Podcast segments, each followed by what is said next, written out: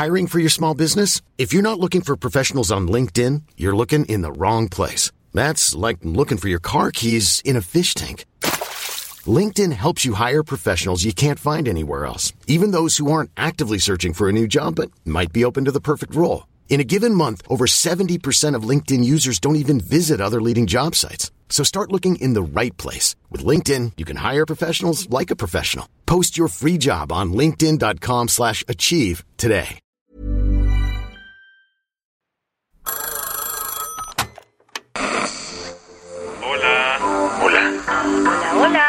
¿Estás ahí? ¿Quieres saber lo que está pasando en tu país y en el mundo en pocos minutos? Te lo cuento. Te lo cuento, te lo cuento. Hoy es jueves 3 de noviembre de 2022 y estas son las principales noticias del día. Te lo cuento. Todo indica que el cártel Jalisco Nueva Generación podría estar detrás de la mega violencia que ha vivido Ecuador en los últimos días. En la madrugada del martes y en menos de 24 horas, Ecuador vivió una ola de violencia pocas veces vista. Varios criminales comenzaron a quemar carros y buses escolares, lanzaron bombas contra gasolineras y hasta incendiaron la oficina de un alcalde. Le dispararon a la policía y capturaron como rehenes a ocho guardias de la cárcel.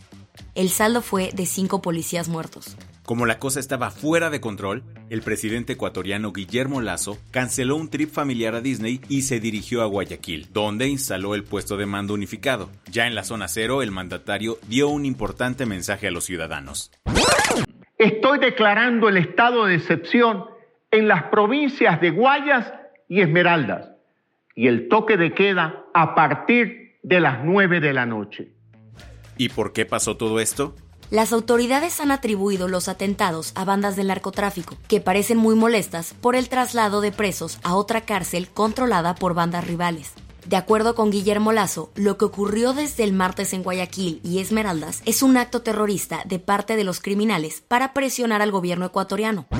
Lo sucedido entre la noche de ayer y el día de hoy en Guayaquil y Esmeraldas muestra claramente los límites que la delincuencia organizada transnacional a la que estamos combatiendo está dispuesta a traspasar. Espera, ¿dijo delincuencia transnacional? Sí, y es que las autoridades ecuatorianas señalan al cártel Jalisco Nueva Generación como responsable de todo este caos. De hecho, el periódico Reforma ha documentado cómo este grupo criminal mexicano mantiene disputas en Ecuador contra el también mexa cártel de Sinaloa. Por lo pronto, ya hay 28 personas detenidas por los sucesos del martes y miércoles, mientras que el presidente insistió en su mensaje que no le temblará la mano para hacer cumplir la ley. No les tenemos miedo. Lo de esta semana no es nuevo. 2022 ha sido un año súper violento para Ecuador, con más de 3.600 muertes violentas, mucho más que los 1.160 homicidios registrados en 2021. ¿Qué más hay?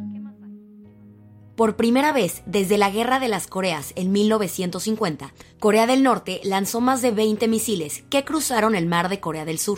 La tensión entre las dos Coreas aumentó este miércoles, luego de que el vecino del norte lanzó al menos 23 misiles. Uno de ellos cayó muy cerca de las aguas de Corea del Sur, a casi 60 kilómetros de Socho, una ciudad famosa por su gastronomía marina y hogar de 80.000 personas. ¿Y qué opinó Seúl al respecto? El presidente surcoreano, Yoon Suk-yeol, calificó este acto como una intrusión territorial y respondió con tres misiles que cayeron en el mar de Corea del Norte. Su molestia no es para menos porque es la primera vez desde la Guerra de las Coreas de 1950 en la que un misil norcoreano cruza la frontera sur. Aunque la guerra no ha acabado propiamente, en 1953 se firmó un alto al fuego. Desde entonces, Kim Jong-un y su tropa sí han lanzado un montón de misiles balísticos y de corto alcance, pero ninguno había terminado en territorio surcoreano, pues la mayoría cruzaban por Japón. Las que tienes que saber.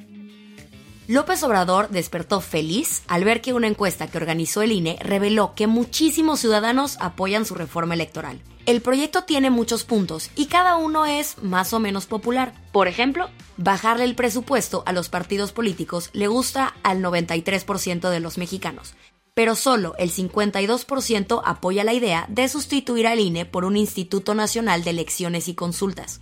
Uno de los puntos más polémicos es que los consejeros del INE y los magistrados del Tribunal Electoral sean seleccionados por voto popular, algo que apoya el 78% de los encuestados.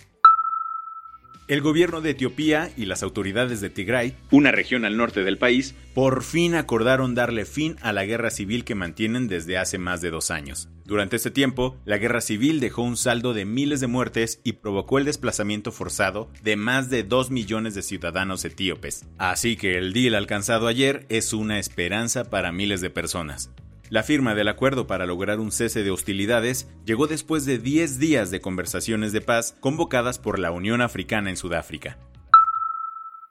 El presidente de la Reserva Federal, Jerome Powell, anunció este miércoles que la tasa de interés en Estados Unidos subirá un 0.75%, el cuarto salto consecutivo de este nivel. Con el ajustito, la tasa de interés quedará entre el 3.75% y el 4%, el nivel más alto desde 2008. La Fed, como también se conoce a la institución, anda sube que sube sus tasas para intentar controlar la inflación, que ya anda en máximos históricos.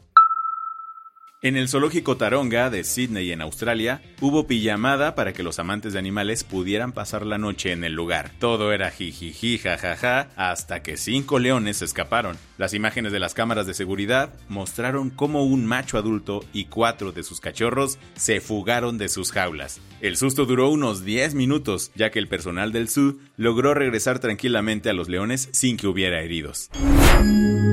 La del vaso medio lleno. ¿Las microalgas podrían ser la solución para que no nos quedemos sin comida con tanta población? Es lo que investigadores europeos están averiguando.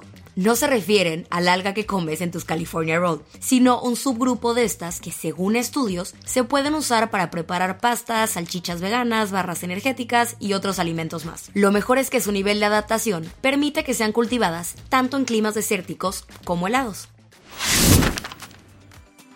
Con esto cerramos las noticias más importantes del día. Yo soy Isabel Suárez. Y yo soy Baltasar Tercero. Gracias por acompañarnos hoy en Te lo Cuento. Nos escuchamos mañana con tu nuevo shot de noticias. Chao.